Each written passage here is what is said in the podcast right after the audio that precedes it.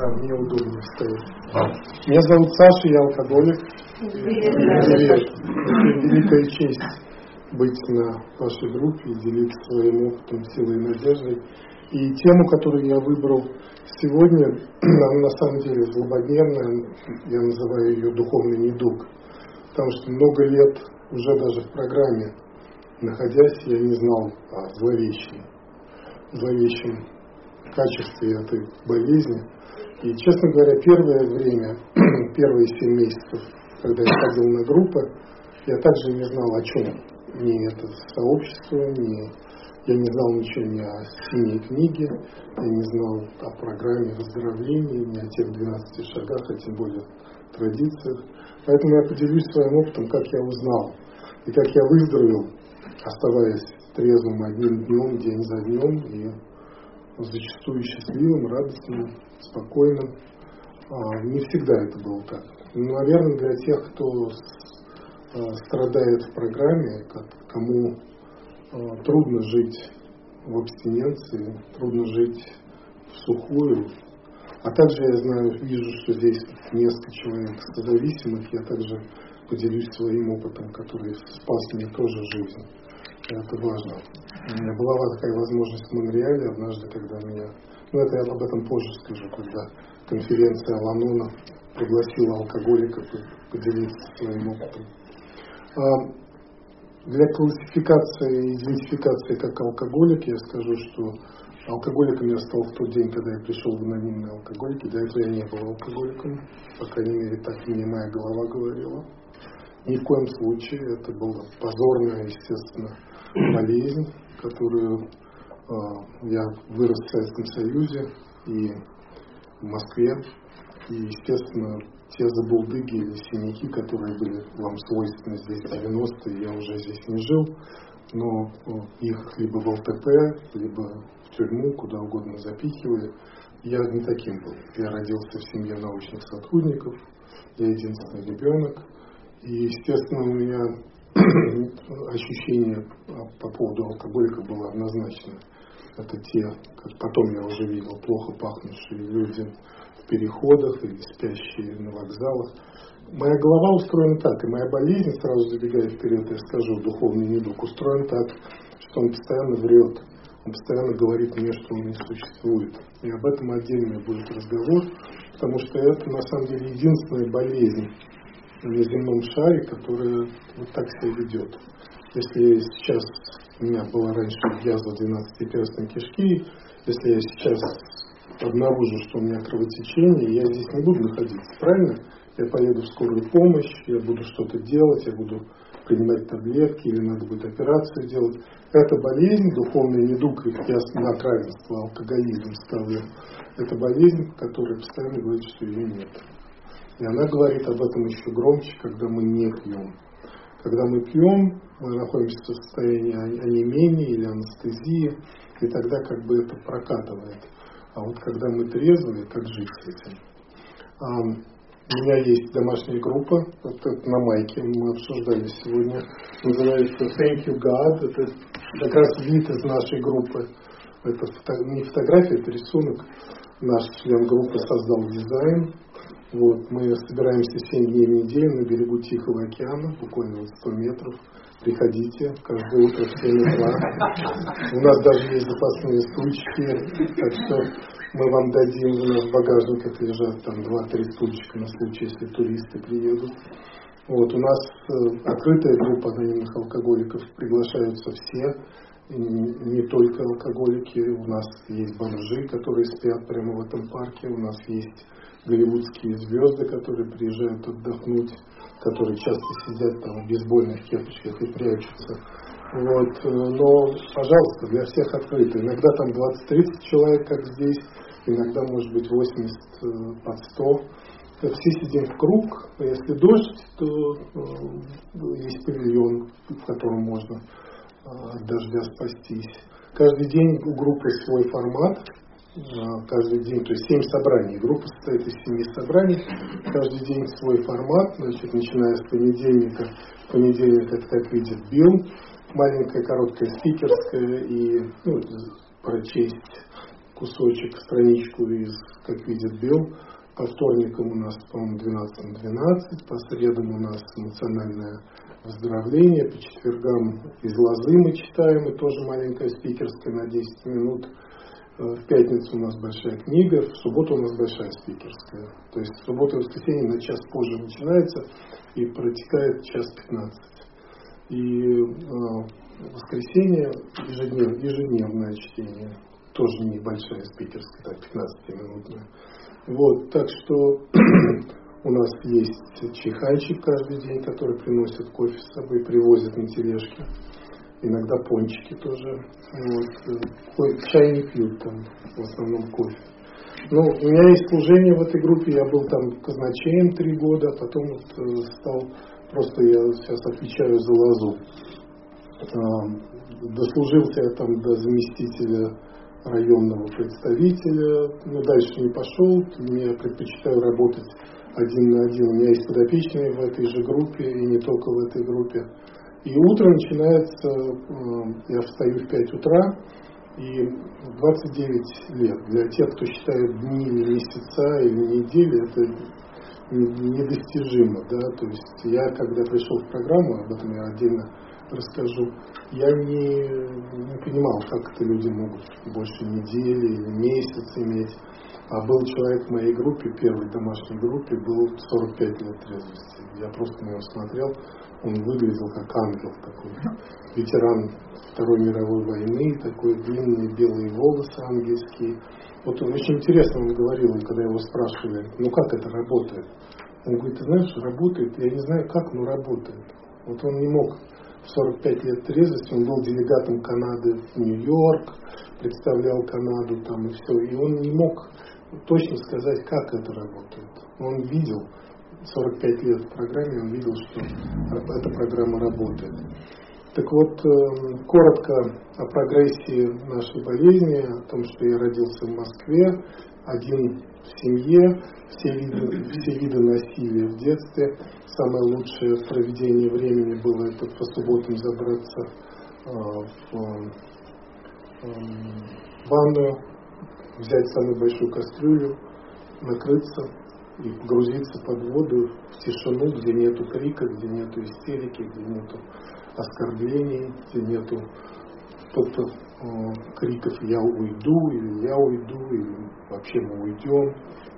Я помню, что мне 8 лет уже прописывали, э, уже психосоматика была, уже прописывали психотропные, потому что я спать не мог. В общем, все, весь набор, весь джентльменский набор у ребенка к этому времени сформировался. И я не виню, для тех, кто новичок здесь, я не виню своих родителей за то, что они меня любили так, как они могли меня любить. Молодые ученые писали кандидатские там. И э, не это сделало меня алкоголиком. Это очень важно понять и донести. Алкоголиком не становится из-за того, что родители так себя ведут, или из-за того, что ребенок проходит через все возможные травмы. Алкоголик – человек, который не может в первую очередь переваривать алкоголь нормально, как это делают другие люди. У какое облегчение было? Ну, об этом я забегаю вперед. Узнать о том, что это так. Потому что нас же воспитывали октябрят, пионеров, комсомольцев, что мы должны на силы воли, что алкоголь – это плохая привычка, или как сигареты, да? Почему ты не можешь справиться? Прекрати, закрой, стоп, не делай этого больше. Ну, когда я понял, что я не могу этого не делать, то вот это, конечно, было. Итак, итак 13 эм, лет я пробую алкоголь, эм, мне уже больше не нужен этот э, кастрюля и ванная, потому что там я был ихтиандром, да, я мечтал. Кстати, я стал ихтиандром. Я сейчас погружаюсь в Тихий океан, этот лазурный океан, у меня такое ощущение, что мне не надо дышать вот прямо под водой вот это блаженство, тишина и спокойствие, потому что ну, вот такое чувство, что даже не тебе не требуется воздух. Это не потому, что я такой святой, вы видите ореол вокруг головы. Это просто на самом деле, когда я открыл алкоголь в 13 лет, в этот момент произошло чудо. Вот та дыра, с которой я родился, моментально была заполнена вот этим духом. Вот мы с Игорем по дороге сюда разговаривали о переписке Билла Уилсона с Карлом Юнгом, и там как раз в одном из писем, в одном э, из писем как раз Карл Юнг и описывает вот это вот состояние, что вот это, он латинские, латинские слова использует спиритус, спиритум, означает то, что у нас спирт называется, или спирит, да, в английском спирит используется тоже и во французском, наверное, и во многих других, как дух. Так вот, оказывается, что вот ту дыру, которую я заполнил винным духом, единственное спасение, можно сразу прокрутить вперед и закончить мою спикерскую, процитировав большую книгу и другие источники, заполнить Духом Божьим. Но я этого не знал, естественно.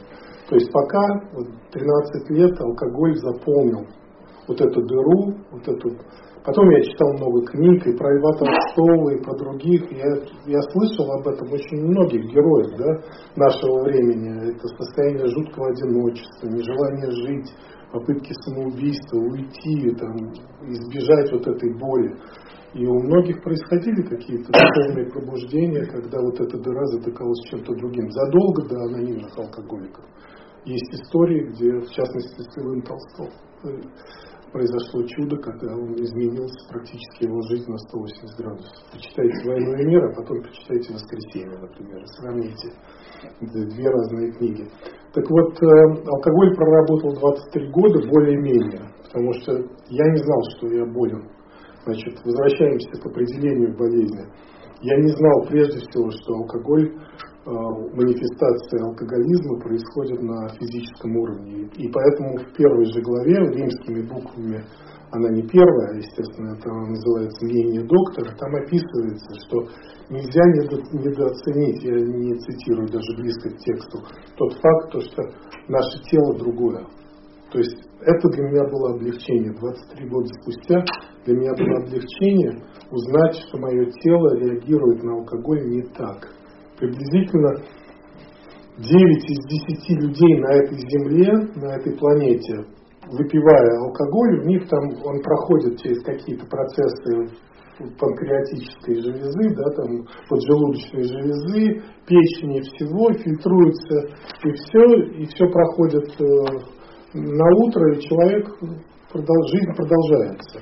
Один из десяти, кто придумал эту статистику, я не знаю, но один из десяти человек на этой планете, кстати, похожая на лактозную неусваиваемость, тоже очень статистика в этом плане, не может перерабатывать алкоголь. Когда алкоголь попадает в тело алкоголика, происходит реакция по подобию жажды, только наоборот. Когда у меня жажда, я выпиваю полбутылку, полбутылки боржоми, у меня жажда утихает. Когда я пью пиво или водку, она у меня удваивается. То есть каждая рюмка вызывает желание выпить вторую, две вызывают желание две. Когда мне это объяснили, мне было 36 лет. Я в 36 лет, видимо, мальчик так долго очень развивался. Чтобы, опять-таки, болезнь постоянно говорила о том, что она не существует. Пришло большое облегчение, когда я узнал, что это мое тело физически. Если у вас нет такой реакции, вы, скорее всего, не алкоголик можно спокойно распрощаться и продолжать делать что-нибудь более интересное в субботу вечером, да, в сходить. Но дело в том, что с этого начинается. Кроме этого, есть у этой болезни еще две компоненты. В частности, у меня был момент в 24 года. Во-первых, я прошел через все круги ада. Вкратце, это и падение с моста на ГАЗ-66 на Иссыкуле. Люди умерли, я выжил с двумя переломанными ребрами и даже сознание не потерял.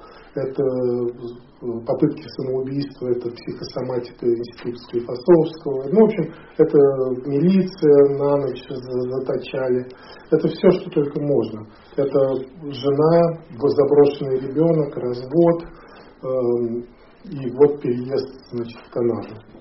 В 90-м году, мне 33 года, я переезжаю в Канаду, второй брак, канадка меня увозит туда, и я думаю, что там-то теперь у нас все будет хорошо и там болезнь прогрессирует еще больше. Но возвращаясь ко второй части этой болезни, одержимость ума она называется. Психическое состояние алкоголика, когда он знает, что ему нельзя пить, он все равно запьет, у него нет защиты перед первой рюмкой. Вторая часть выполняется только когда человек не, не имеет алкоголя внутри. То есть если первая часть начинает работать, когда алкоголь попадает в тело, я раньше думал, что я выпивал, и у меня вдруг появлялась бриллиантовая идея не пойти на лекции, потому что, ну вот, так сложилось, солнце вот так засветило. Оказалось, что это тело мое требовало больше алкоголя. И наоборот, в 24 года э, сложилась так ситуация, что я решил не пить, не будучи алкоголиком. Просто решил завязать на год.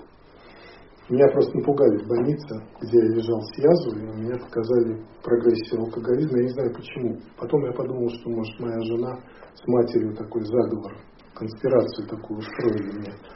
Короче говоря, когда я увидел, человек при мне умер, когда я вошел в палату от алкоголизма, то я, видимо, испугался. Но опять, у меня нет связи, несмотря на то, что у меня два университетских образования, я научным сотрудником работал, у меня не было связи, что касается вот этой болезни, никаких ассоциаций. Просто решил завязать. И не дождавшись одного года, вот в 9 месяцев, передо мной принесли половник с алкоголем, мы проходили в экспедиции «Экватор», и там был праздник Нептуна. У меня даже не зарегистрировалось. Не то чтобы, как вот люди иногда рассказывают о срыве, они долго вынашивают идею, что надо вот жарко, надо пивка, надо вот водочки, там еще чего-то. У меня даже не было минуты, секунды, чтобы сообразить. Я же год собирался не пить. Просто вот празднование Нептун сидит, там все эти девы сидят, там нас всех в мазуте измазали, там праздник Нептуна при переходе экватора, проносит паломник, я его выпиваю и ухожу в запой, какого вообще у меня не было до этого.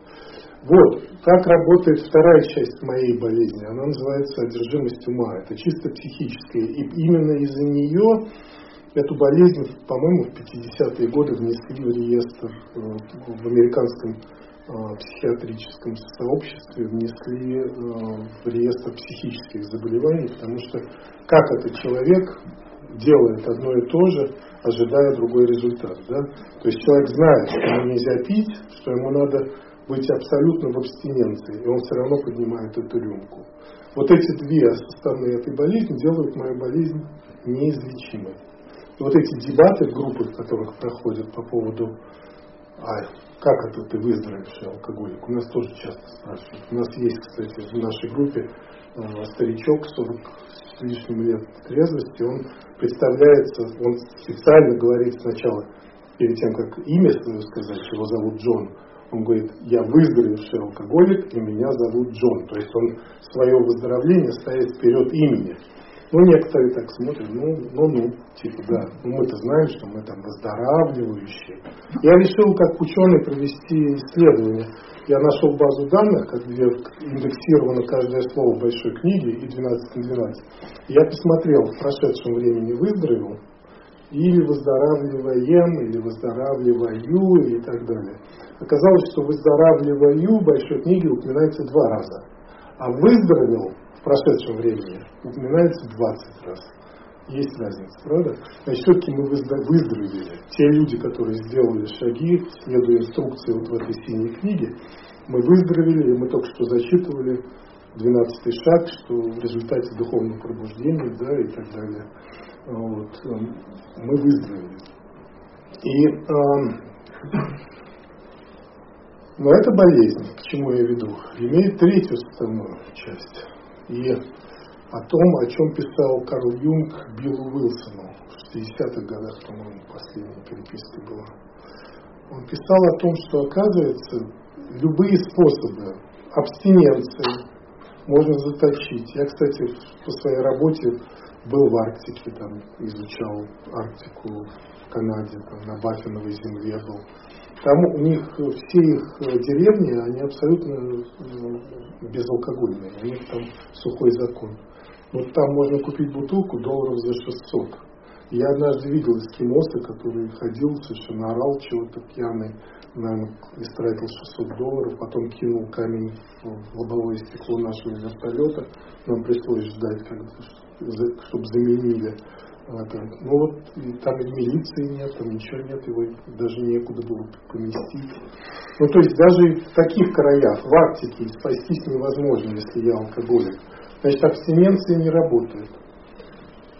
одержимость ума, вот эта беззащитность перед первой рюмкой, тоже не работает. Потому что рано или поздно даже мысль не придет. Мой пример показывает, когда половник проносится перед лицом, ты не думаешь даже. Я помню, как подопечный рассказывал, как он, э, я спрашиваю, как ты сорвался последний раз? Он говорит, я шел на группу. И вдруг солнце вышло вот из облаков, я свернул ликер лодочный. Вот, ну как? Не объяснить невозможно. У меня вот мурашки бегут, потому что природа нашей болезни заключается в том, что ничего помочь не может. Но вот Карл Юнг пытался год вылечить одного члена Оксфордской группы, который как раз э, год думал, что ему психология поможет, и психология спасет его жизнь. И вскоре после того, как он закончил, платил большие деньги, вскоре после того, как он закончил, он на второй или третий день запил. Он вернулся к Карлу Юнгу и спрашивает, ну а в чем дело-то? Я такие бабки заплатил и вообще что? И вот Карл Юнг сказал, что вот наша методика, она сделана для того, чтобы в таких людях, как вы, вызвать вот это состояние, то, что мы называем духовным пробуждением. Но с вами оно не сработало. Вам надо искать где-то, вы безнадежны. Вам надо искать где-то что-то еще. И вот 36 эм, лет, 36 э, лет от роду я в Канаде, у нас с женой родился ребенок. И первый раз, вот когда я сказал себе, что может быть я буду пить все равно, как все русские, по литровке столичный в день. Пиво не, не, не, не считанное, и тем более, ну да, водка без пива, деньги на ветер, это известная фраза. А, американцам и канадцам, я честно говорю, для нас русских пиво это вообще не алкогольный напиток. Это как буратино, правильно? Ну что, просто я говорю, мне вкус нравился. Как буратино нравился вкус, вот так же пиво нравился.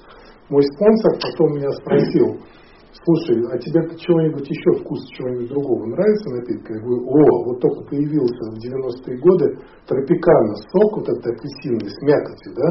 Прям приятно пить, и у тебя на языке, на зубах вот эта мякоть. Он говорит, ну ты 24 можешь тропикана выпить сока? И я так раз с двумя университетскими образов... образованиями я не мог ответить. Потому что я нормально пил 24 пива.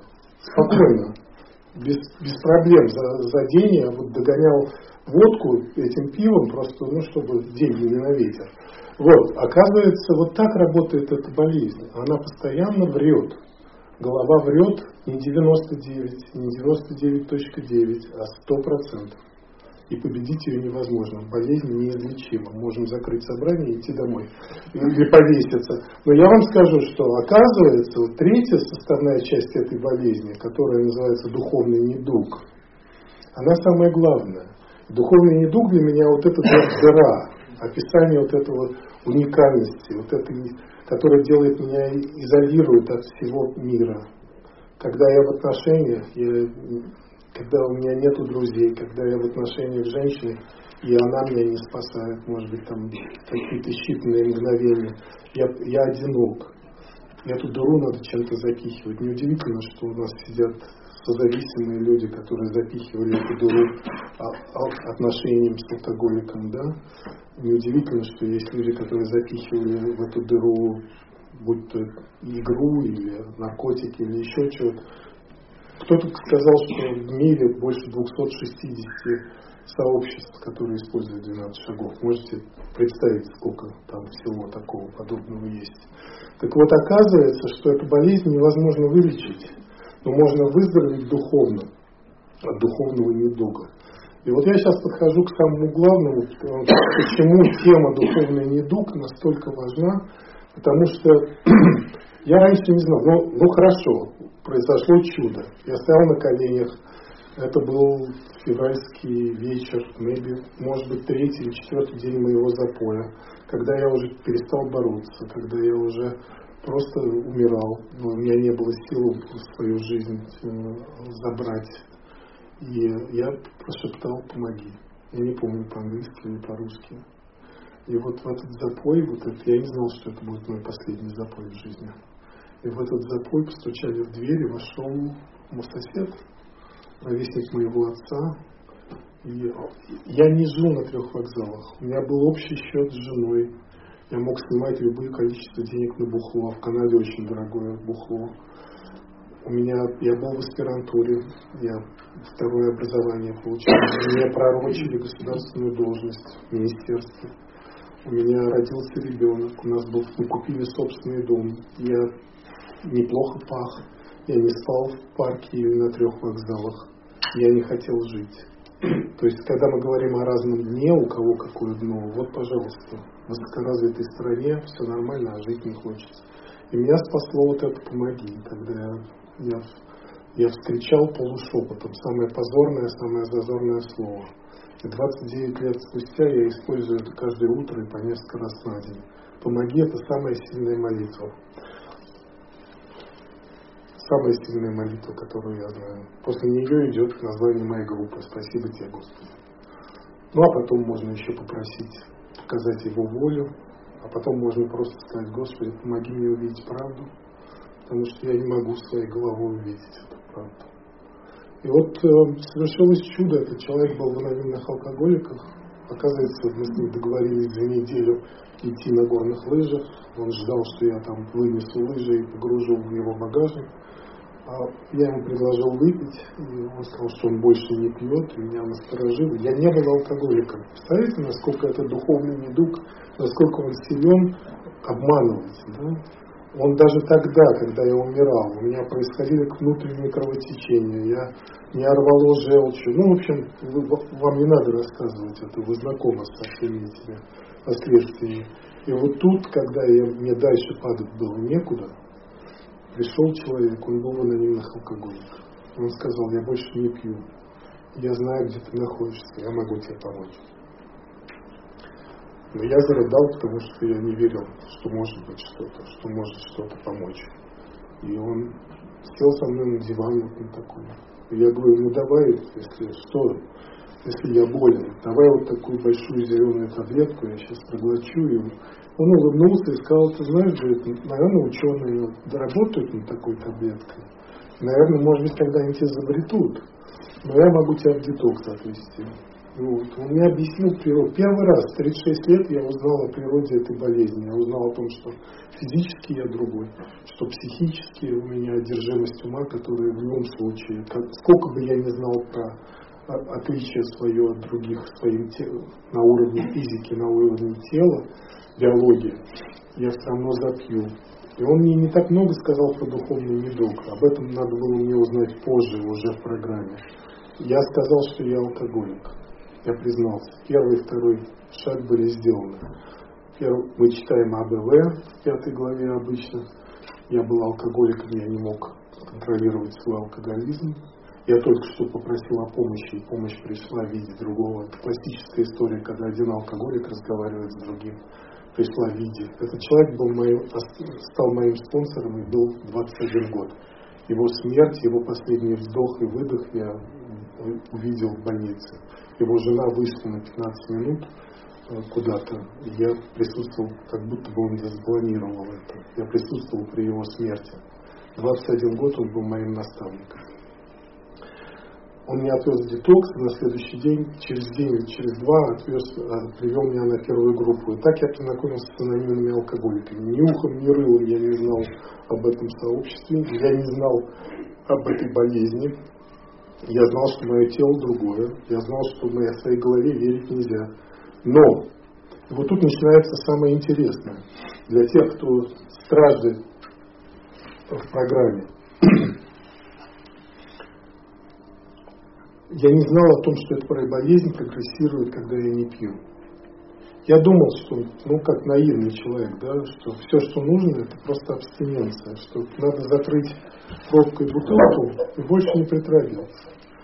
Но дело в том, что эта болезнь прогрессировала. Я ходил на собрания. У нас, кстати, на Гавайях очень популярна вот эта фраза «Не пей, чтобы тебе этого не стоило, и ходи на группы».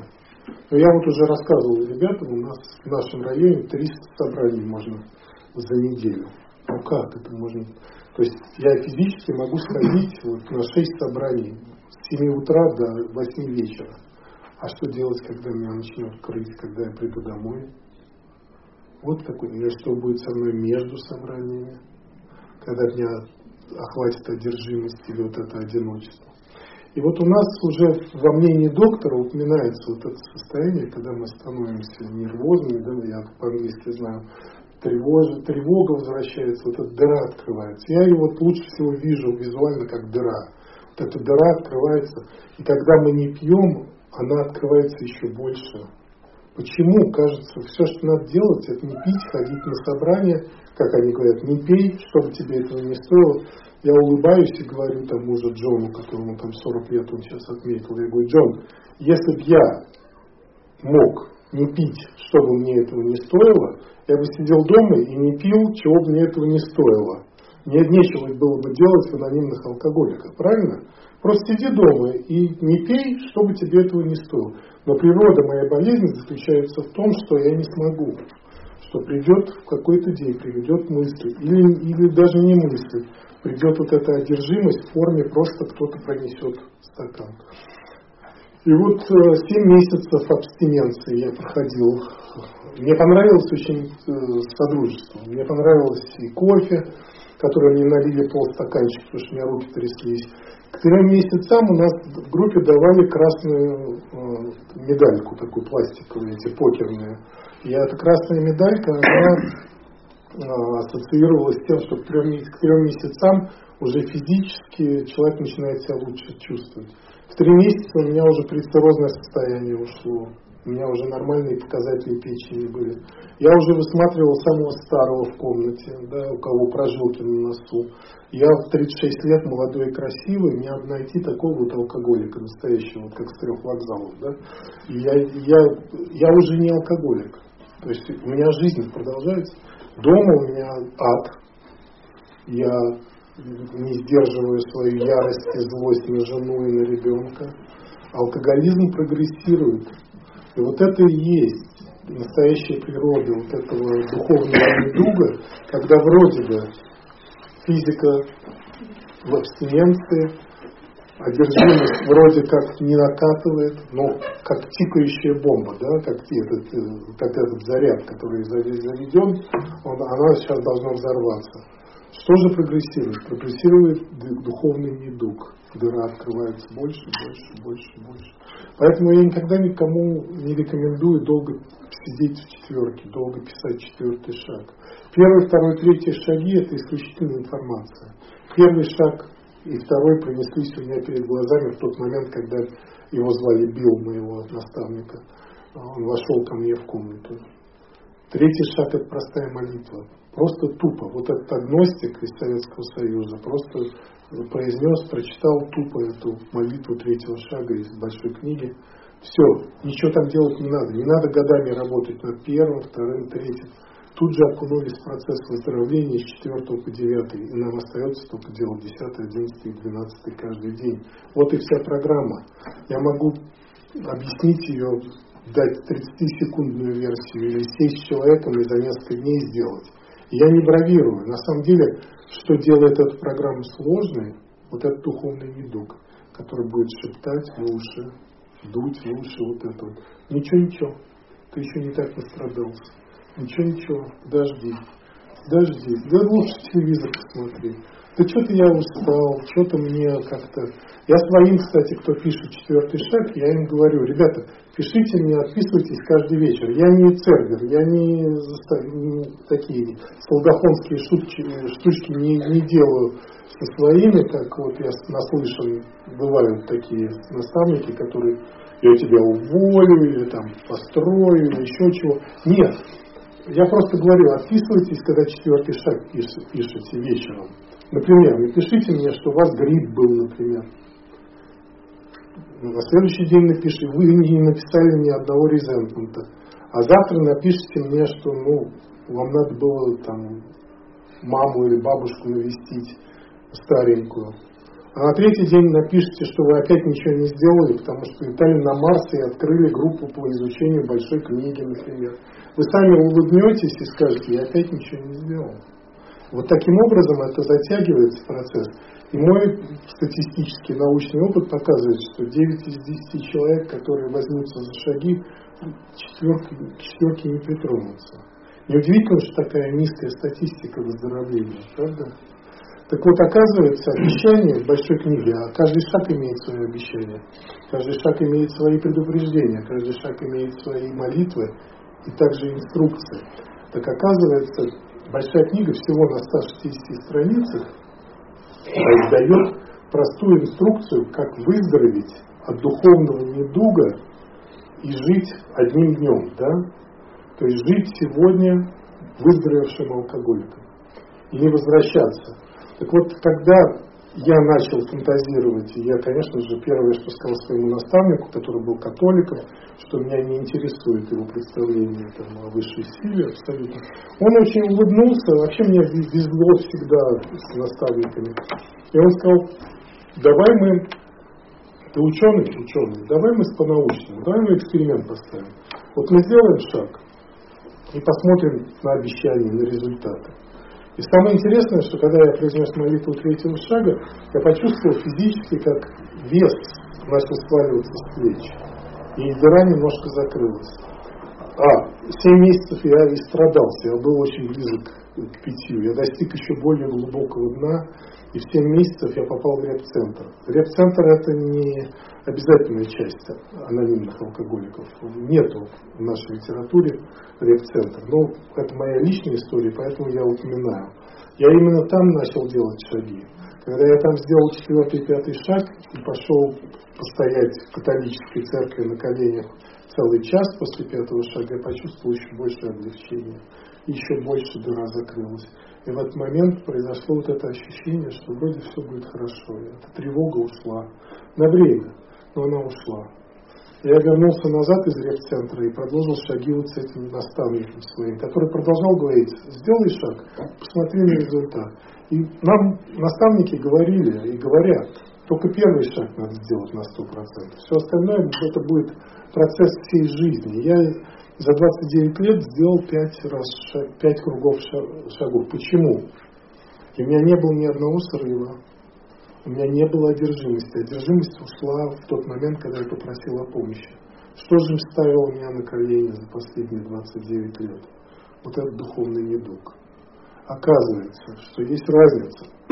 И разница, она очень интересная между, опять, ходить на группы и даже, может быть, протягивать руку и помогать другим, и, может быть, даже делать немножко десятого и одиннадцатого шага, и двенадцатого, как я говорил.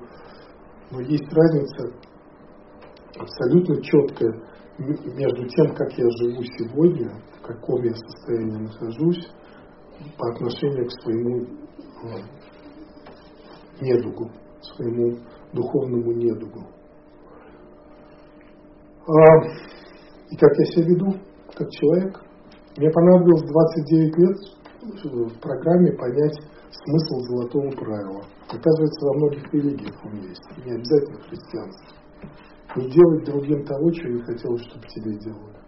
Представляете, насколько серьезна наша болезнь, если требуется 20 с лишним лет, почти 30 лет, чтобы понять простую истину. На самом деле, эта программа 12 шагов делает, возвращает нас в состояние человеческого просто состояния. Просто оказывается, существуют люди где-то в мире, которые родились и нормально живут, и помогают другим, и служат с любовью, и делают какие-то вещи, которые мы вроде как запрограммированы. Нам, алкоголикам, надо делать 12 шагов, чтобы стать, чтобы снять эти луковые слои и стать тем, кем некоторые люди от рождения нормальные. Нам нужно практиковать принципы нашей программы, чтобы просто делать, например, золотое правило. Чтобы не наносить другим боль, думая, что все остальные будут тебе, значит, не больно делать. Так а, пять кругов шагов заключались, конечно же, в том, что первый круг я прошел ну, то есть я там уже засиял, да, то есть меня уже начали на конференции приглашать, спикерить. То есть, видимо, какая-то сила перла через меня, независимо от того, что я еще не был верующим человеком. То есть не удивляйтесь, если у вас не сформировалось ощущение высшей силы. Эта высшая сила никуда не девалась, ее искать не надо. Это как анекдот рассказывает. Бога искать не надо. Это не Ванечка, который в деревне пошел по грибы, да, и потерялся, и вся деревня ходит, Ванечка, Ванечка, заблудился в лесу. Бог не, не Ванечка, он не терялся, он всегда присутствовал. и всегда присутствует. Это я терялся. Это я не, не, не, не обращал внимания на его присутствие и не спрашивал о его воле мне.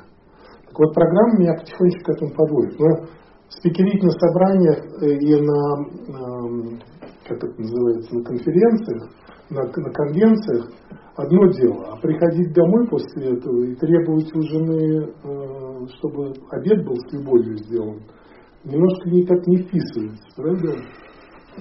Когда дома все равно ад продолжается, а жена член Ланона, и она страдает, и у нее свой путь выздоровления. И вот интересно, да, кстати, для Аланона сейчас короткую историю. Я когда спикерил на этой конвенции Аланоновской, у меня ну, там 300 членов Аланона сидело. Я им, кроме своей вот этой алкоголической истории, истории своего выздоровления, я им говорю, знаете, как я женился на своей канадской жене? Они говорят, ну, ну никто, конечно, не спросил, все сидят, слушают, заинтересованы. Я говорю, я весь вечер, значит, гонялся, это под Новый год было, я бегал от нее по, в районе ВДНХ, по гостинице, убегал, потому что мне надо было купить коньяк или водку. Она пыталась меня догнать, в конце концов я где-то на лестничной клетке пытался это все выпить, Потом мы пришли к ней домой, мы еще не, не женаты. Вот. И я говорю, я очнулся в 5 утра в этом же свитере, в иголках под этой, под э, елкой. И пополз. Я пополз к ней в кровать. Разделся, забрался, колет все, да. И предложил ей выйти за меня замуж. И я так обращаюсь к этому залу, Аланон сидит. И что вы думаете, она ответила. И весь зал хором. Да. Ну вот это, это в принципе, как ведет себя, ведут себя созависимые. Оказывается, я ей нужен был, может быть, больше, чем она мне нужна. Мы называли это любовью, влюбленностью, романтикой. Но факт оставался фактом, что она приехала через полземного шара в Канаду, ой, из Канады в Советский Союз, где было 240 миллионов человека, найти одного вот этого алкоголика, ребенка, чтобы к сиське и привести с собой, причем ее родители не пили, потому что их родители все умерли от алкоголизма. Видите, какая, да, схема очень интересная э, алкоголические отношения продолжали существовать, духовный недуг продолжал существовать семье, которая не пила ни грамма. Можете себе представить? И вот, конечно же, я очень повеселил эту конвенцию Лановскую, когда они в один, в один голос... Другого выбора нет. У созависимого человека нет другого выбора. Она выйдет замуж за этого и облеванного, и в иголках, и плохо пахнущего э, человека, просто чтобы спасать его, чтобы свою дыру запихивать, затыкать именно отношениями. Вот, сейчас у нее 30, мы не вместе с ней. А, мы прожили 16 лет, родили двоих детей, но у нас большая работа прошла. Она сейчас спонсорит людей там же в Канаде, и у нее 31 год, наверное, а, или 30 лет Аланона. Вот. И к чему я веду? К тому, что эта болезнь, мне пришлось заново делать шаги. Я понял, что я что-то где-то упустил. Если я сияю, как медный таз на группах, да, и всем рассказываю, смотрите, какой я духовный, я домой прихожу, хорошо я руку не принимал, но дома требую обед с любовью или еще чего-то, то явно что-то недоделано. Когда я сделал второй раз шаги, мне пришлось поглубже посмотреть на некоторые шаги, которые являются на самом деле очень э, такими хитрыми. Такой шаг, как шестой, например. Мне понадобилось, наверное, три или четыре захода по шагам, чтобы увидеть, что в шестом шаге а, его невозможно перескочить. Кажется, что в нашей литературе только один параграф по шестой и один параграф по седьмой. Это сама молитва седьмого шага. Оказывается, в, той, в том параграфе про шестой шаг спрятано три молитвы. Одна из них звучит «Господи, я не, я, я перефразирую, потому что мы, мне предлагалось самому, самому писать молитву. Я не готов увидеть свои дефекты характера, не готов от них избавиться. Напомни хотя бы меня готовностью увидеть. Я не могу увидеть. Моя голова врет, я не вижу этих дефектов. Я вас подвожу к самому апофеозу моего духовного недуга, когда я уже жил в Канаде, ой, в Канаде, я уже переехал на Гавайи, в Америке, это последний брак, и мы, у меня жене, жене будет в понедельник 23 года трезвости, вот она там получит медальку от своего спонсора в нашей группе. Она была ПГ два года, последний, сейчас другой председатель группы. Вот, мы с ней познакомились на конвенции, на конференции э, анонимных алкоголиков, конвенции в 2015 году в Атланте, она русскоязычная, э, она из России, уехала в 80-е годы. И мне понадобилось сделать заново шаги, потому что я начал умирать. И мы не знаем, как это работает. Я не могу объяснить. Сегодня я понимаю, что говорил тот ангельского вида старичок, делегат Канады в, Америку в 45 лет трезвости. Я не знаю, как это работает, но я знаю, что у нас будет чутье, когда мы снова готовы убить себя. У нас будет такое, такое состояние, независимо от того, что у тебя 5 лет или 25, но будет состояние на трезвую, когда не захочется жить когда либо ты будешь срываться на кого-то и будешь что-то, не обязательно ты будешь срываться и пить алкоголь, но когда жизнь станет снова невыносимой. Об этом писал очень много и Билл под конец, когда он писал об эмоциональной трезвости. Как раз он и говорил больше о том, как мы выздоравливаем от духовного недуга. Давно уже не проблема алкоголь. Да? 29 лет он не побывал. Если меня не заставят, не вольют, со мной ничего не случится. И одержимость у меня ушла. Как же мне быть с э, духовным недугом? Как мне быть вот с тем, что Билл описывал эмоциональной, э, эмоциональным выздоровлением, эмоциональным здоровьем? Как? Что происходит там? Оказывается, возвращаясь к шестому шагу, наверное, четвертому, к пятому тоже, но в шестом шаге, оказывается, есть вещи, которые Бог не дал мне возможности увидеть. И вот в частности, в заключение, наверное, я хочу больше поговорить об одном дефекте характера, который на самом деле меня убивал, и поэтому я сделал пятый заход по шагам. Может быть, мне придется еще делать. Может быть, Бог даст мне возможность увидеть еще какие-то дефекты характера. Но в частности, вот один дефект характера, который я не видел, он, пожалуй, самый каверзный он связан с чем-то, наверное, с той легендой, как дьявол оказался в аду, да, как тот падший ангел. Может быть, он связан с гордыней каким-то образом. Вообще-то у него есть другое название. Так вот, когда я начал молиться по-настоящему в шестом шаге молитвы, Господи, я не могу, ни ухом, ни рылом, я не вижу, что меня убивает.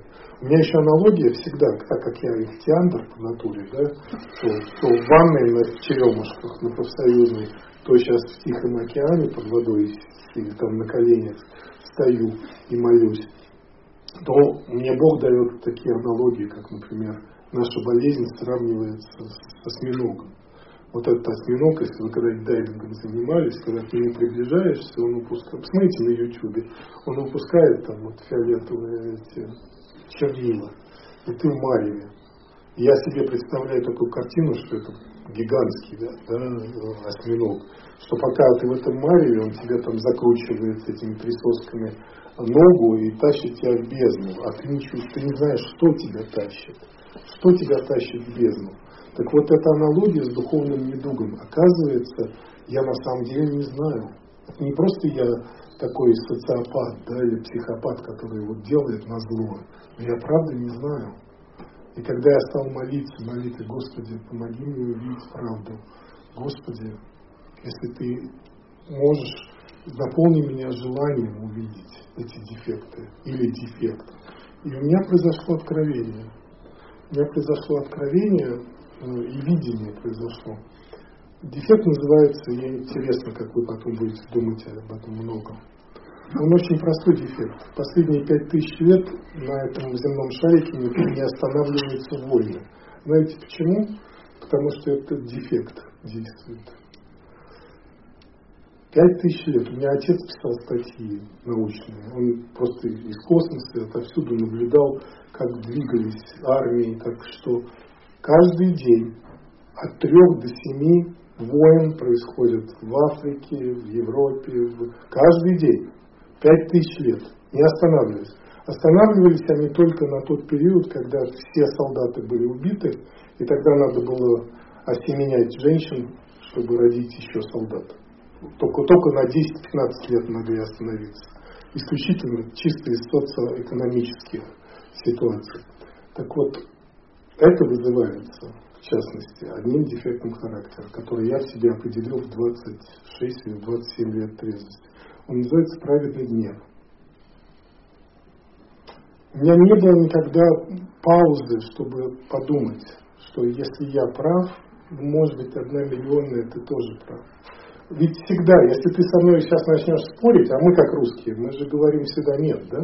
Первое слово это нет. Это все мои, и не русские, это мои и там жены то же самое. Да нет. Да нет, это нет. Это не да, это нет. Это нет. Да нет. Вы сейчас уже, наверное, в своих э, э, мыслях уже, уже со мной спорите по поводу праведного гнева. Но это не, неправедный ли это гнев спорить со мной? Так вот, со мной произошло видение. Я хочу им поделиться, потому что это на самом деле было, было, как, было как вспышка. Ну вот у мужиков, я не знаю, как, я здесь не живу 35 лет уже. Да, то есть больше полжизни я прожил за бугром. Но я знаю, что там, в Канаде и в Америке, ну, мужики поменяли мечи средневековые на машины, да, и машинами, значит, сражаются. Кто кого обгонит, там слева, справа, кто меня подрезал, там туда-сюда. И вот я еду, у меня видение такое, я еду в машине. Ну, я раньше ужасно нетерпеливый был. Кстати, мой покойный спонсор сказал, все, что надо сделать, чтобы избежать ярости на дороге, я говорю, что? Раз это возможно это сделать, если же козлы меня будут везде доставать. Он говорит, нет, просто поезжай со скоростью, что написано на этом. Если написано 100, поезжай 100, а не 120 или 130. Правильно? И тогда все эти козлы давно уже уехали, которые тебя доставали. То есть вот как и действует, да? я стал ездить 100 километров в час, и я понял, что их, этих козлов нет, они все уехали. Они там где-то впереди, они там друг друга подрезают, там обгоняют. И еще. А я еду, вот сколько написано, и столько и еду. Ну вот, вот картина насчет праведного гнева. Пожалуй, я дальше можем перерыв, и, и потом я с удовольствием отвечу. Я, конечно, многого не рассказал, с удовольствием отвечу на эти вопросы. Но видение было такое. Вот я еду в машине видение было ярчайшей вспышкой. Оно дало мне понять, что не обязательно я должен чувствовать этот правильный гнев. Видимо, Бог достучался через меня, через простую картину.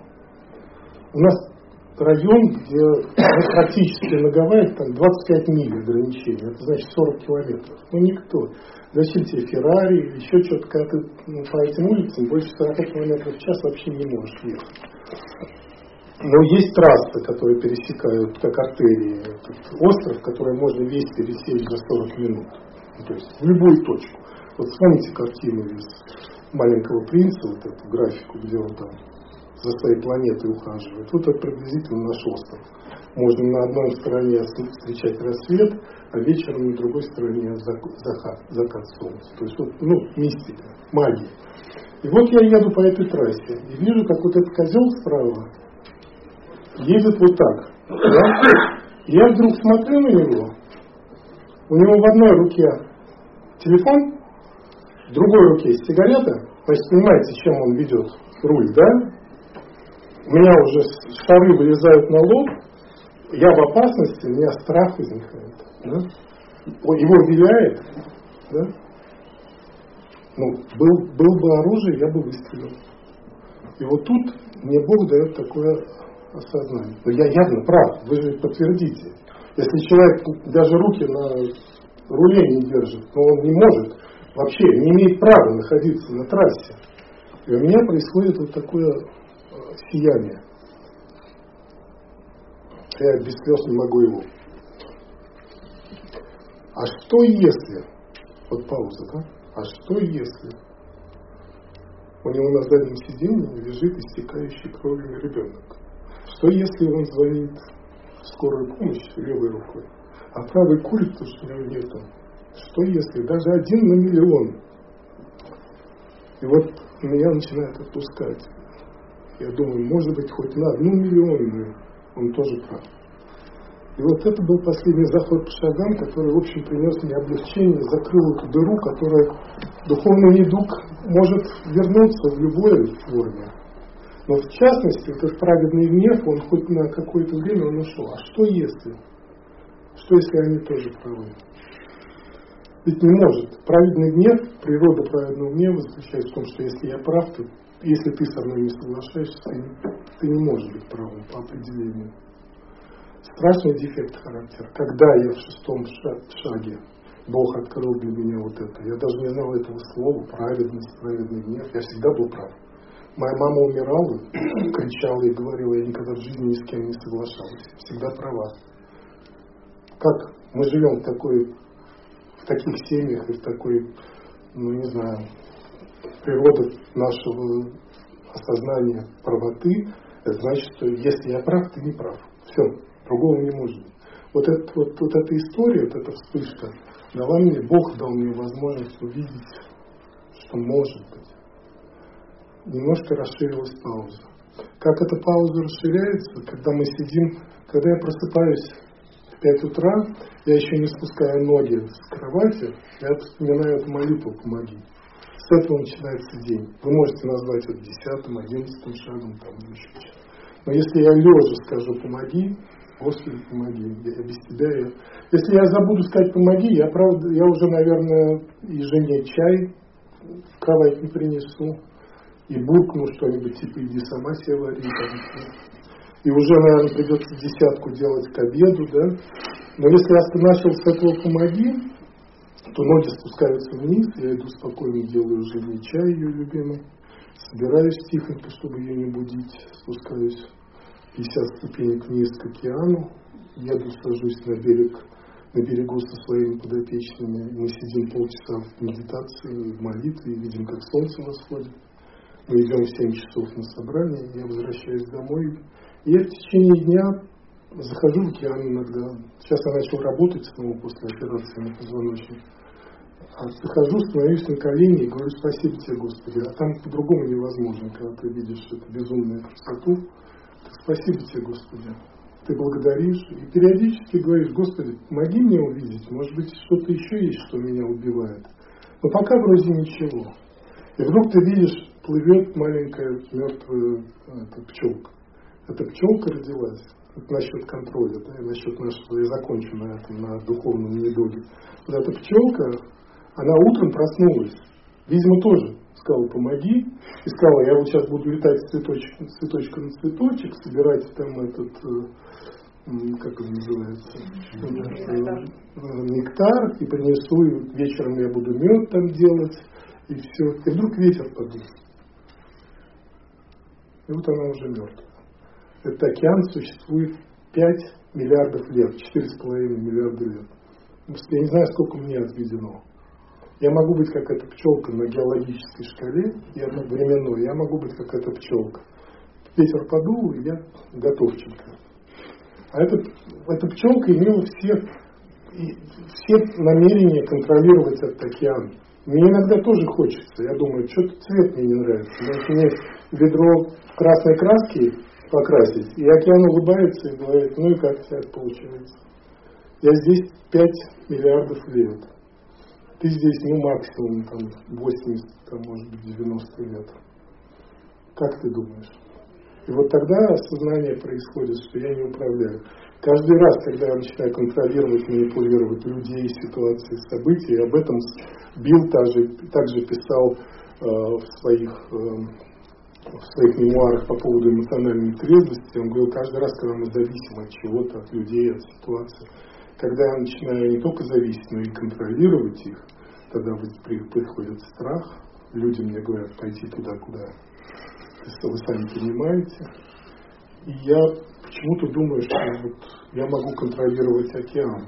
Оказывается, все, что надо, это просто встать на колени и поблагодарить за это чудо, сказать спасибо тебе, Господи, и может быть ты мне покажешь какой-нибудь еще дефект, который меня, я которым я даже ни ухом, ни рылом не знаю.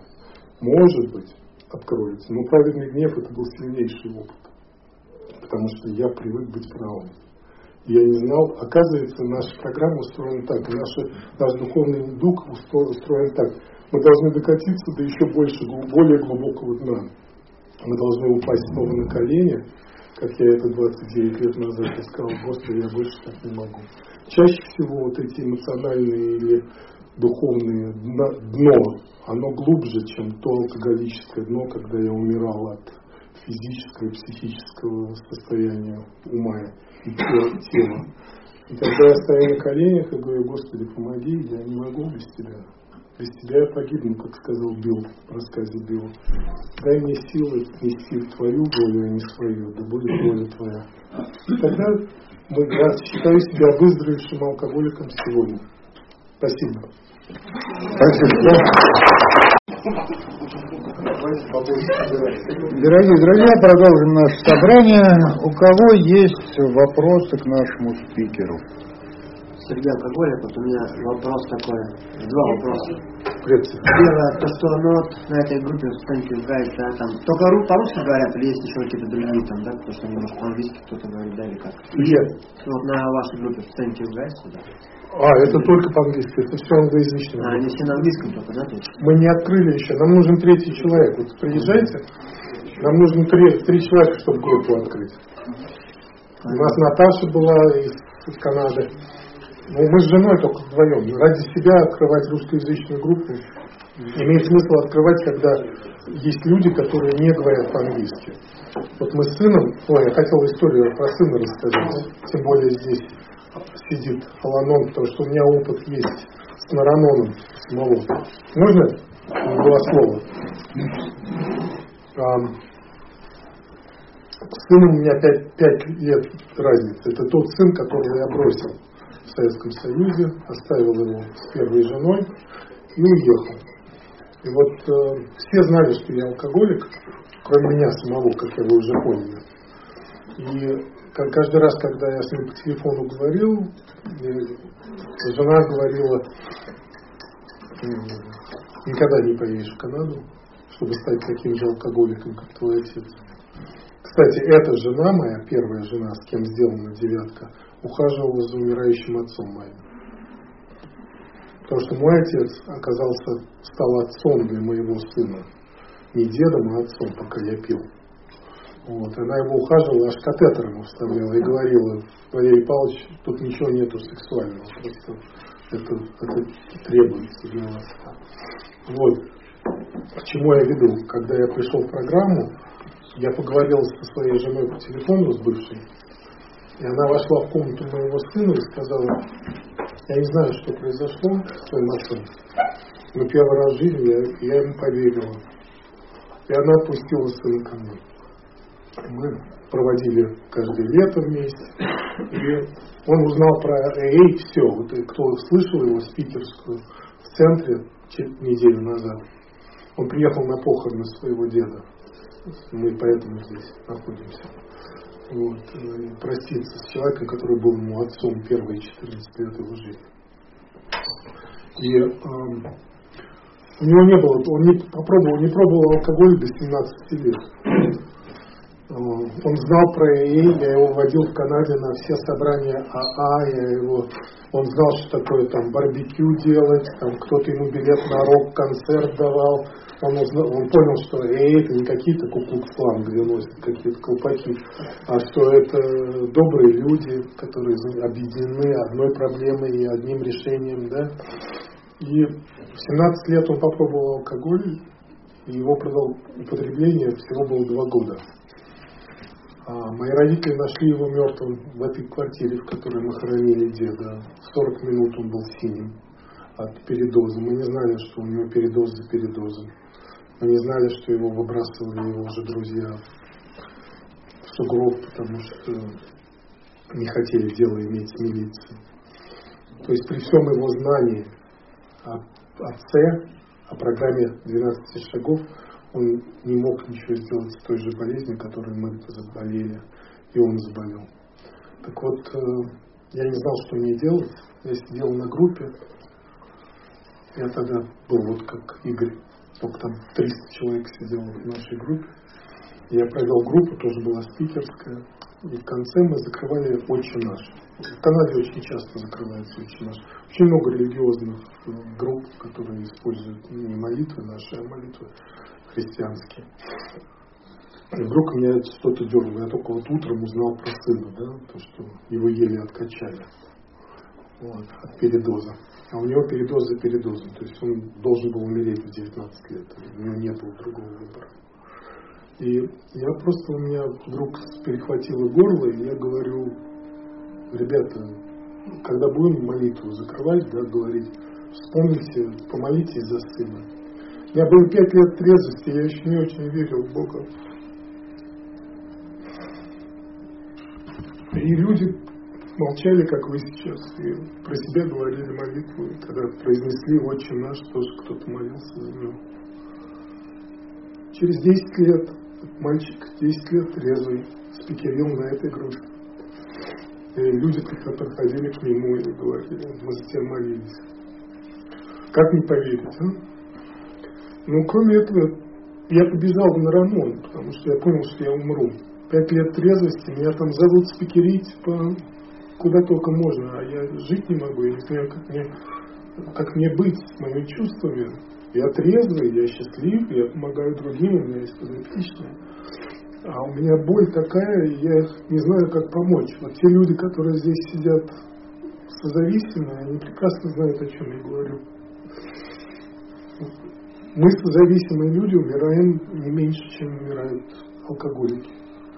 Когда ко мне обращались созависимые люди и говорили, как помочь моему, сыну, как помочь моему мужу, как помочь моему отцу.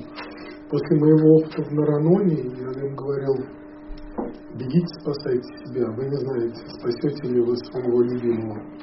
Но то, что вы умираете, они не могли это понять. Они не могли это понять, пока они не окунулись в программу выздоровления и не выздоровели, потому что они думали, что вот если только я могу спасти его, тогда моя жизнь станет лучше. Они не знали, что это дыра, которую они за, за, за, за, заполняли вот этими созависимыми чувствами. Они искренние чувства, они на самом деле ничего э, злокачественного в этом нету, ничего плохого нету.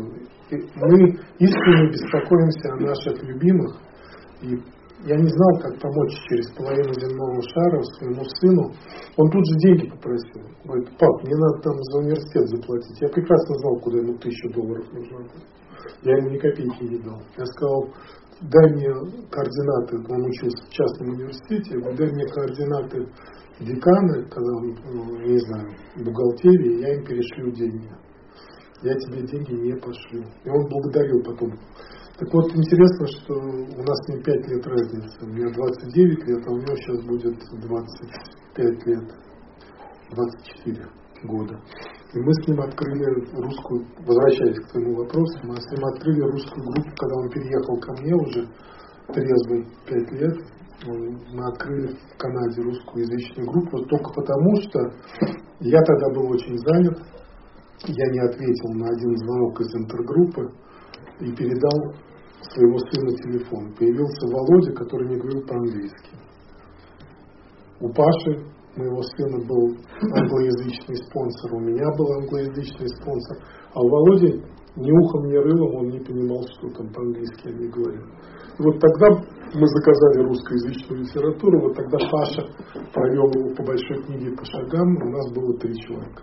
Потом пришла 18-летняя Наташа, Южно-Сахалинска, потом человек 15 был, а потом группа умерла. Это тоже природа.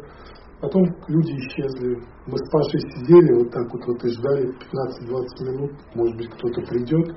Просто открывали комнату, да, платили страховку пожарную. С нас даже церковь деньги не брала. Просто сидели и ждали, а потом мы разъехались. Я не знаю, где те люди. Но дело в том, что мы в тот момент, мы-то остались трезвы. Извините, что так взял только в это время. Спасибо. Второй, второй вопрос. А, по последующей, да, вот а, круги шагов, вот вы говорили, а, при ну, вот если вот там спонсор, понятно, один у вас умер, да, а вот другие вы проходили, вы брали каждый раз нового спонсора или с, с прежним спонсором, вот как вы проходили такие? У меня три спонсора, у меня всегда был спонсор. Первый спонсор, это, кстати, тоже можно отдельную книгу написать, как мы боимся сказать одному, про то, что есть еще кто-то. Я, например, своим подопечным сразу говорю, ребят, я абсолютно меня не обидит, если вы меня уволите или что. Если будете увольнять, то платите пособие по безработице. Правильно? Но, в принципе, это все шутки шутками. Я просто говорю, давайте мы будем без чинов, у нас нет звездочек на погонах. Я просто, если тебе нужна моя помощь, я поделюсь своим опытом 12 шагов, как они описаны синей книге. Так вот, э, у меня было три наставника. Второй и первый наложились, потому что у моего первого наставника, который у меня был 21 год, у него покончил жизнь самоубийством сын, у него же в доме.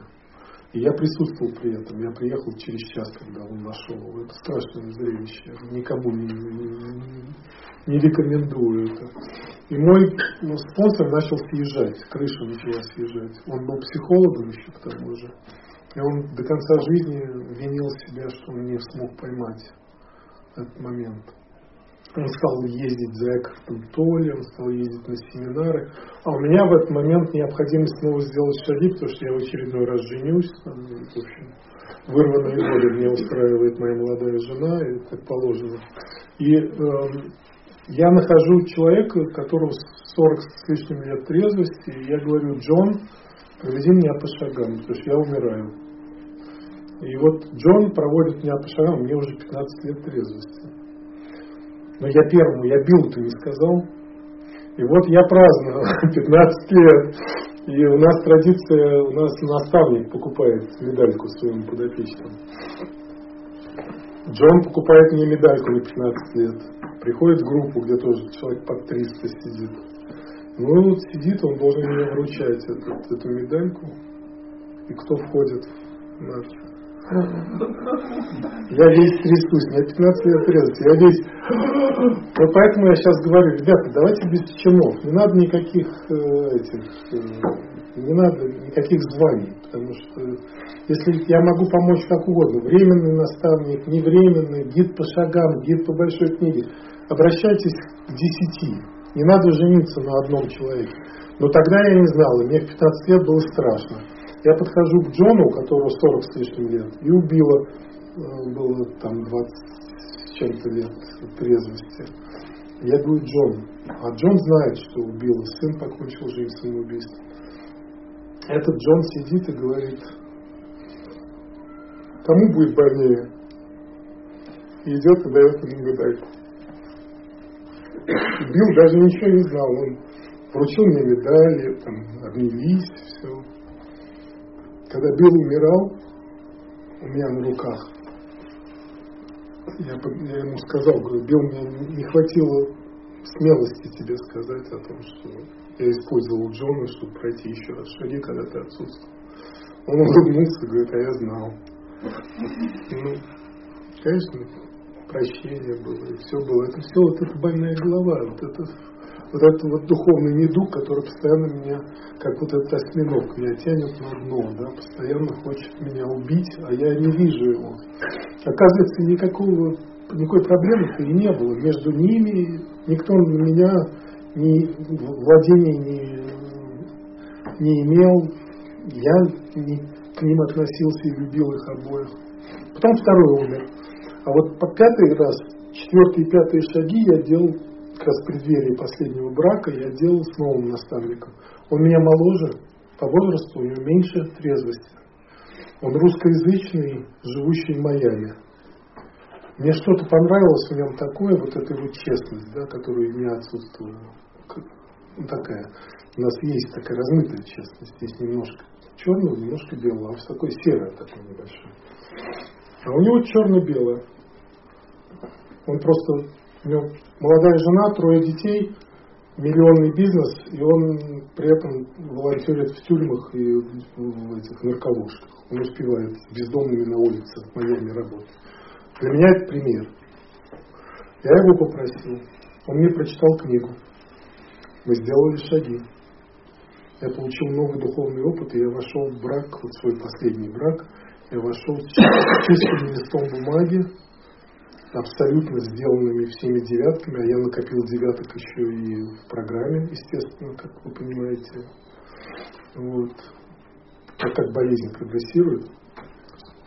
И вот я с ним обсуждал вот этот праведный гнев. Одна, вот, мне нравятся такие наставники, которые могут такую вещь сказать. Я помню, как я по-научному подошел к одному срывнику, и говорю, он сорвался, значит, он мне пытался рассказать историю своего срыва, я ему говорю, расскажи мне историю своего выздоровления. Он говорит, да ты не понимаешь, там, я вообще на шести войнах воевал, ты вообще ничего не понимаешь. Я говорю, ну давай, давай расскажи мне историю твоего срыва. Он рассказал, оказалось, что он выполнил с честью задание доктора Боба. Месяц пил по два крепких на ночь он месяц протянул ровно 31 день. Он покупал чекушку, выпивал залпом, как доктор Бог говорил, и останавливался. Его хватило на месяц. Потом три месяца нарколожек и как он называется, коматозного состояния. После этого он мне хочет рассказать, как он выполнил задание доктора Боба. Это только сумасшедшие могут, правда? Только алкоголики могут такие вещи гордиться. Я говорю, давай напишем книгу, как ты выздоровел. Он говорит, да ты не понимаешь. Вот смотри, я же сделал задание доктора Боба. Я говорю, хорошо. И я вот беру э, и пишу ему 11 пунктов, так, по-научному. Вот если ты будешь делать вот это, вот это, вот это, вот это, вот это, вот это, перечисляю, ты никогда не сорвешься. Он меня посылает на три буквы. Я в слезах, значит, к своему спонсору, который моложе меня, меньше знает, чем я, большую книгу. Но у него одно свойство есть. Он, он очень коротко и лаконично задает вопросы. Я говорю, слушай, ну как вообще быть-то? Представляешь, я ему 11 пунктов написал. Это же панацея. Он же вот сделает эти 11 пунктов, и он вызовет, а он меня посылает. Меня спонсор спрашивает, а он тебя просил о помощи? Вот за это я люблю своего спонсора. Потому что он моментально поставил все на свое место. Одним предложением. Оказывается, тот, кто не просил, он хотел просто сливаться, рассказывать мне о срывах, о том, всем пятом, десятом. А на самом деле он не желал моей помощи. Я была ему эту помощь пытался дать. Мой спонсор просто черно-бело так. А тебя просили о помощи? Я как раз все на своем месте стою. Не просили, не, не надо наставить. Так что три спонсора. И сейчас у меня есть я, ну, может быть, раз в три месяца, раз в полгода. Потому что мы оба очень заняты, работой с другими. Он никому не отказывает. Я никому не отказываю. Мы работаем. И если у меня будут такого рода вопросы, где будет слепая зона, конечно же, я ему позвоню. Я думаю, что мы увидимся в Акроне в июне. Приезжайте в этот день основателей празднуется в Акроне, где Билл встретился с Богом в районе 10 июня, если у вас визы есть. Мы, кстати, с женой активно участвуем в русскоязычной коммуне Канады и Америки. Мы пишем даже приглашение. У нас есть официальный бланк, мы можем приглашение. Иногда дают, иногда не дают, но это реально. И народ приезжал к нам. Угу.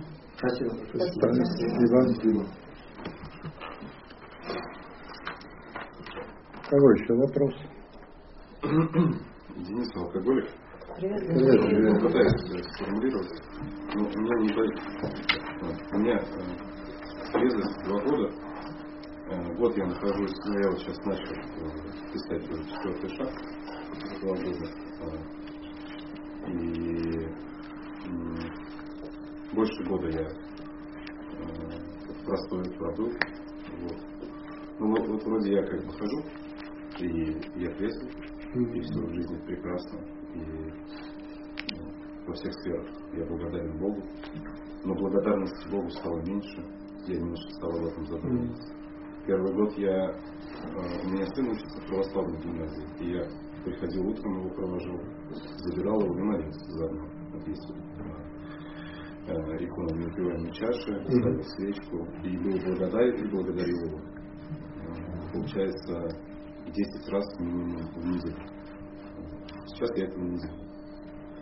И забываю совершенно об И не могу сказать, и я, у меня постоянно эта мысль в голове, но на уровне ощущений, вот она жизнь идет, я ее, я же сказал, что я Богу ее отдал, и ни на что не претендую, и, и, и вот ты говорил о том, что ну, есть что я прав, я прав, я уже не прав ни в чем. Вот это я тоже принял.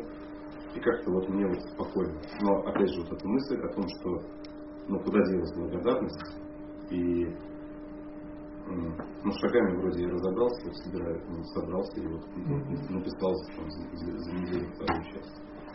Ну вот куда, куда она делась, как, как ее извернуть? Я советую, во-первых, советов не даю, но я советую бежать от тех, кто дает советы. Это однозначно. В данной ситуации я бы мог бы раскидать карты и сказать, может быть, ты не алкоголик, если ты можешь так жить. Может быть, ты просто не достиг того порога болевого, когда алкоголик уже дальше жить ну, не может, и ему надо пить. Чтобы... Кстати, для тех, кто хочет знать мое мнение по поводу срыва, как срыв начинается, очень просто. Когда боль сухого абстинентного существования превышает воспоминания боли последнего запоя. Uh-huh. Когда человек идет и пьет, потому что у нас такая реакция, нам нужно, мы не можем терпеть боль. А эта боль превышает воспоминания вот этого ужасной боли последнего срыва. И тогда человек говорит, я помню в 13 лет, когда я выпил, у меня дыра закрылась. Так э, я абсолютно, почему я говорю, надо бежать от всех советчиков, потому что у нас нет панацеи чем мы отличаемся от э, любой секты и, или какой-то религиозный там, культ или еще чего, тем, что у нас, правда, нету рекомендаций.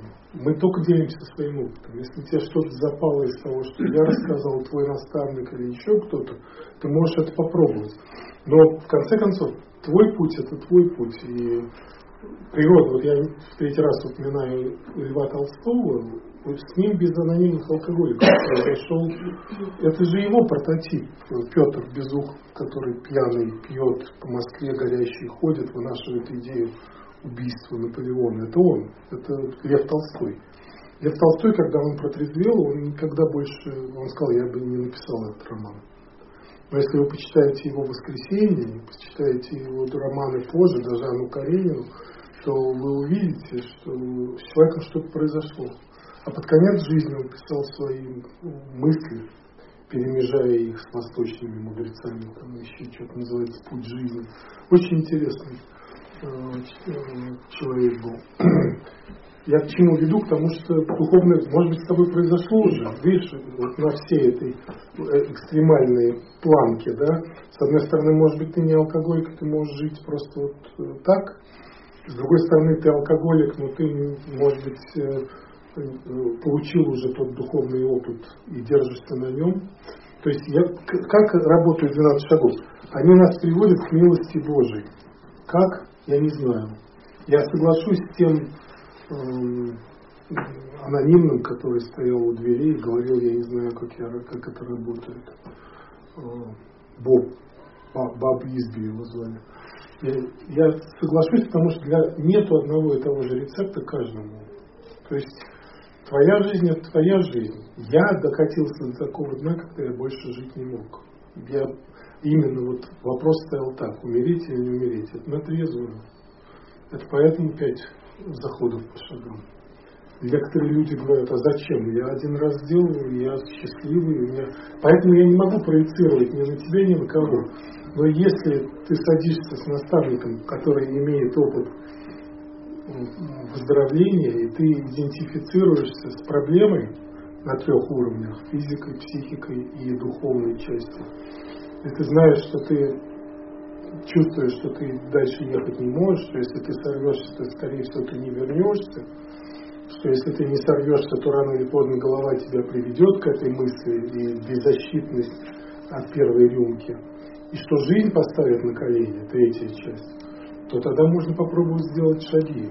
И я не вот одну вещь я не рекомендую, это сидеть в четверке. Это очень болезненный процесс.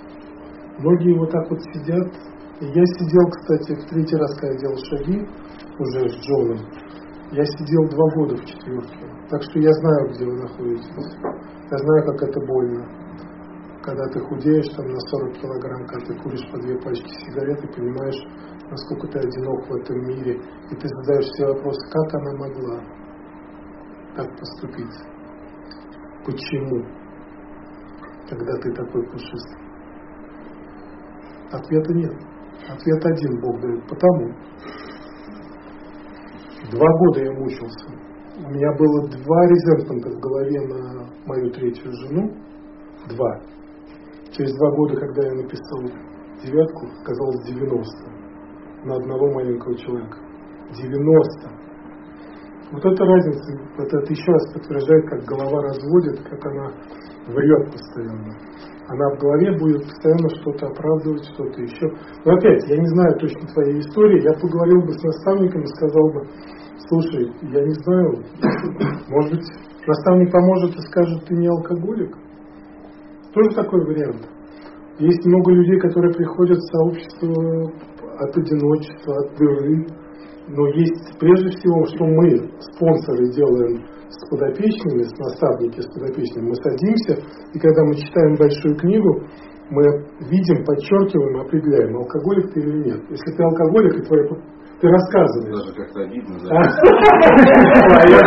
Я алкоголик, ты знаешь, был в запоре, умирал и прочее. А знаешь, что, что обижается? Вот это вот духовный недуг обижается. Это эго обижается. Он меня не алкоголиком назвал. Кстати, кстати, серьезно, по-серьезки, новички, когда ты задаешь этот вопрос, а может ты не алкоголик? Это не значит, что я тебя заставляю идти пить. Но на самом деле да, надо определить. Потому что если, смотри, это серьезный вопрос.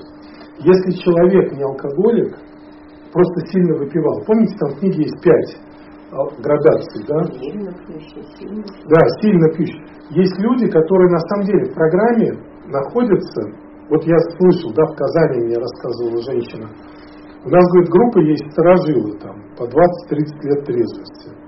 Они мне говорят, не пей, чтобы тебе не стоило, и ходи на группу. А вот это вообще выброси. Эта книга тут вообще ни при чем. Вот мы же 20 лет не пьем, ходим на группы.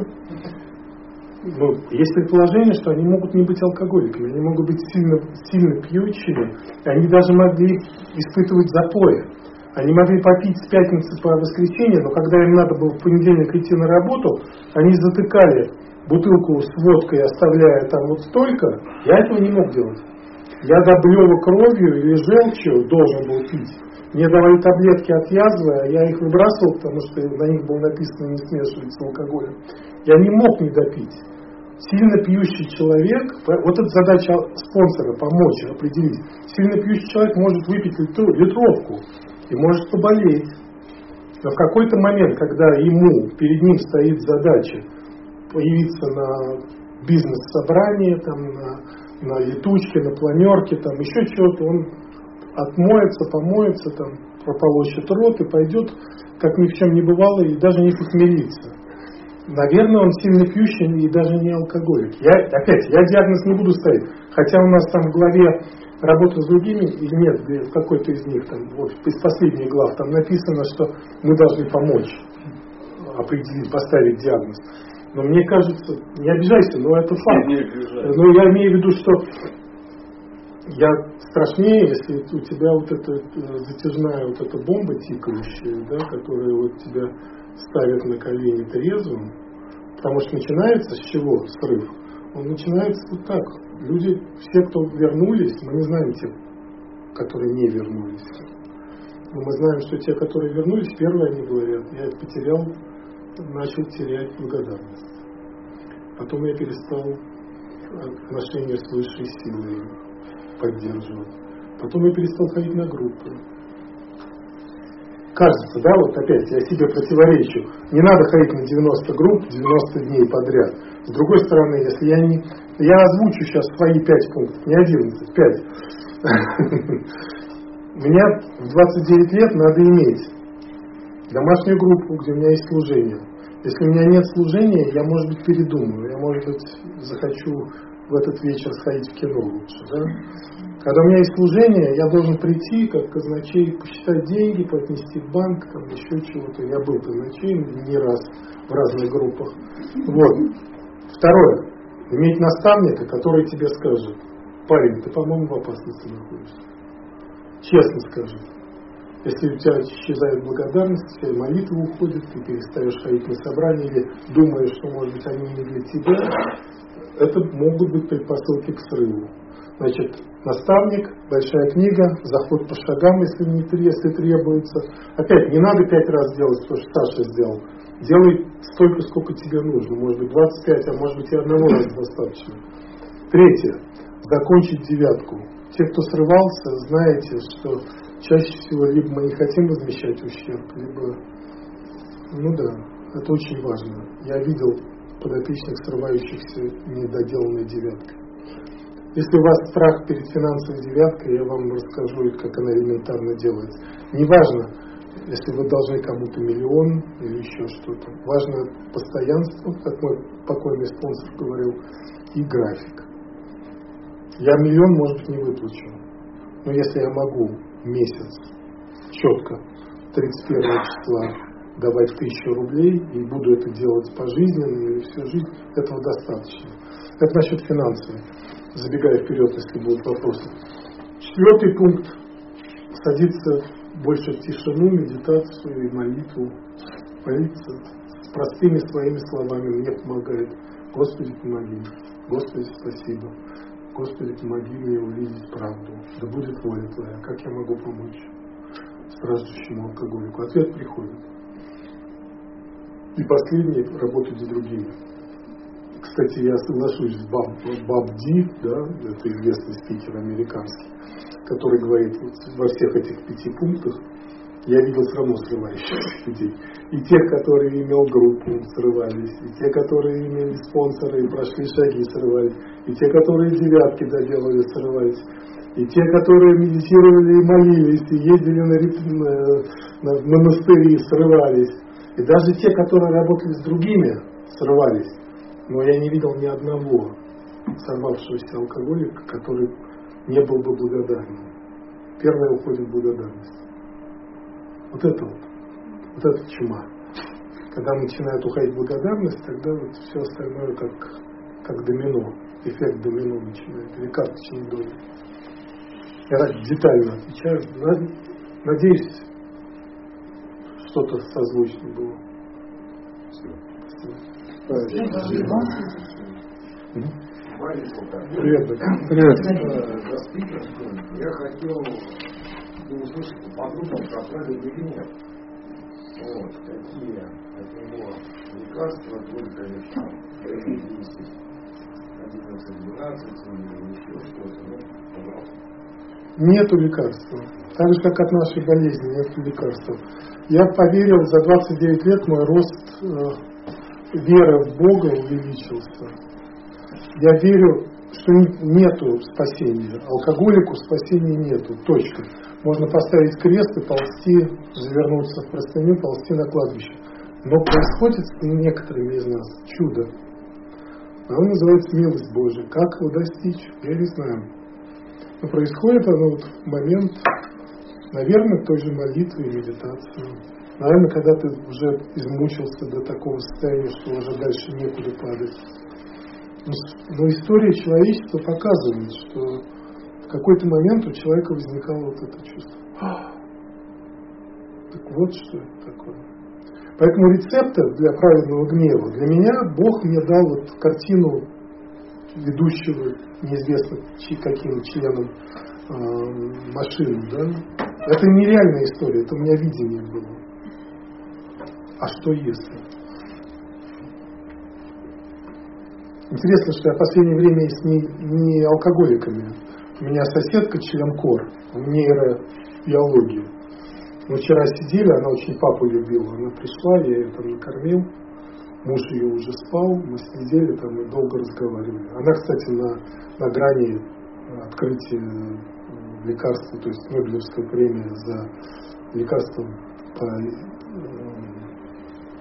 лечению рака мозга. То есть вот на таком уровне. Это Бурденко, это первый медицинский, то есть член корчила. Так, на секундочку. Я их впарил по поводу гнева. Она тут заметкать начала. Да нет, говорит, я тебе вот это скажу, я раньше философию изучала, там вообще все субъективно, она говорит. Я говорю, Галь, я все понимаю, но вот то, что ты сейчас говоришь, это и есть праведность, это и есть праведный гнев. Мы заметкаем, то исключительно потому, что мы глубоко уверены внутри, что мы правы. И мы все равно будем оставаться правыми, потому что мы, алкоголики, забываем. Самое важное что Галя, будучи на рубеже там, открытия лекарства от рака мозга, она не алкоголик и не запьет, а у нас дело жизни или смерти. Так вот, если мой праведный гнев влияет на вот этот потенциальный срыв, да, потому что я прав, а все козлы, я им покажу сейчас.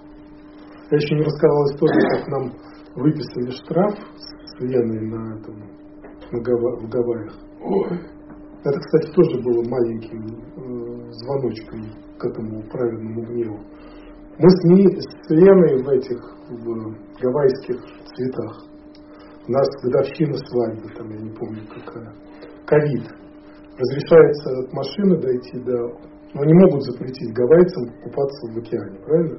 Значит, разрешается не гулять по пляжу, пляжи все пустые. Полиция ходит и выписывает значит, штрафы.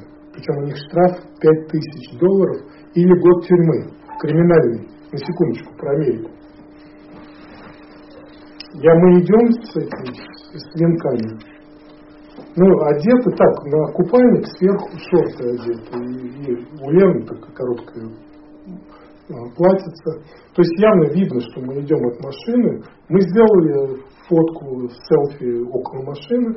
Идем, несколько раз покружились, щелкнули опять, и уже подходим к воде, и я, значит, уже снимаю шорты, стоят два мента, и один говорит, я, еще с тобой не закончил. Ой, знаешь, это моя, наша годовщина свадьбы, мы ничего ненормального не делали, мы тут не гуляли, мы прошли до воды и сейчас собираемся идти в воду. И я ловлю себя на мысли, что я уже смотрю не, не ему в глаза, и не в то, что он уже мне пишет, а я смотрю на такой блестящий пистолет такого алюминиевого цвета. Он мне записал, кстати, что, что я выглядел не очень добрым. У меня было желание выхватить пистолет и выстрелить ему в голову. Я никогда в жизни никого не убивал, никогда в жизни только охотился в советское время. Вот такая ярость может быть. Внезапная. Что делает программа? Она вот раздвигает эту паузу. В частности, медитация и молитва раздвигает паузу. Вместо того, чтобы вот эту дикая ярость, и ты уже готов схватить пистолет и выстрелить в него, да? За что? За то, что эта козлина не понимает, что у нас свадьба, что мы ничего не нарушили. Нам шесть раз надо было ходить в суд по Зуму и иметь адвоката криминального, чтобы э, очистить наши имена. Год тюрьмы или пять за прогулку. Причем они были неправы. Причем один из них не носил маску. Мы были в масках. Второй не носил перчатки. Выписывал штраф нам своими грязными. Представляешь, какой, ярость? Невольно на пистолет посмотришь. Так вот, как? Вот это было вот одним из последних каплей, одной из последних каплей вот в этом осознании правильности. Тысячу раз они были бы неправы, но меня это убивает. И когда я сделал работу по, по правильному гневу, когда я пытался сплетничать о одном сторожиле в нашей группе, какой же он козел, что он там собирается в парке, когда у нас ковид, а я-то боюсь, что меня, меня в рецидивисты запишут сейчас. Потому что нас, наши имена очистили, э, адвокат, но если бы я вот сейчас был пойман в парке, на собрании анонимных алкоголиков, я бы стал рецидивистом, правильно? Я бы точно получил бы год тюрьмы. Но у меня все это бурлит. Вот, я делал пятый раз шаги исключительно по праведному гневу, вот именно насчет вот этого гада, который нарочно мне вредит, хочет мне рецидивистом меня сделать. Один подопечный отказывается со мной обсуждать его. Я думаю, ну хорошо, когда этот захочет. Этот отказывается. И вдруг у меня осенило. если оба они отказываются, это тех, кого я проводил по шагам, то может быть что-то неправильно во мне. Вот так вот Бог дает, я почему так долго рассказываю, потому что Бог через такие опыты дает маленькие такие капельки, капельки, капельки, капельки. А, так вот оно в чем. Я сделал шаги, я пошел к этому мужику и позвал его на ланч, и сделал девятый шаг и сказал, прости, я тебе сплетничал. Он меня простил. Не знаю, ответил, не ответил. Ну как-то ну, приблизительно. Всегда можно в личку. Спасибо. Дорогие друзья, время нашего собрания подходит к концу. Пожалуйста, у кого есть объявление, касающееся движения А или дел нашей группы? Кто готов стать спонсором, прошу поднять руку. Кто ищет спонсора, обратите ваше внимание. В заключение я хочу добавить, что мнение, выраженное здесь, это частное мнение тех, кто говорил, а не о в целом. Примите что то, что к вам относится, отбросьте остальное. Истории, услышанные вами, были рассказаны в доверии. Прошу сохранить анонимность событий, лица услышанных историй. Несколько слов всем нам. Какими ни были ваши проблемы, среди нас есть люди, испытывающие их так же. Если вы пытаетесь держать душу открытой, вы найдете здесь помощь. Вы постепенно придете к выводу, что нет столь трудной ситуации, которую нельзя было бы улучшить, нет несчастья столь большого, чтобы его нельзя было уменьшить. На нашей группе есть свободное служение. Помните, что служение из важных составляющих нашего выздоровления. Если хотите взять служение, обратитесь к секретарю группы или ведущему после собрания. Приглашаю всех желающих присоединиться к заключительной молитве и напоминаю, что по слову Бог мы подразумеваем свои высшие силы, как мы их понимаем.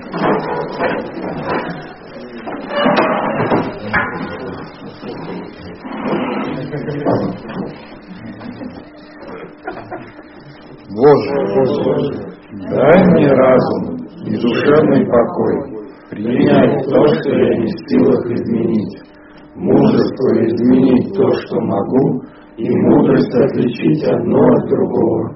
Да исполнится воля Твоя, а не моя. Спасибо. Спасибо.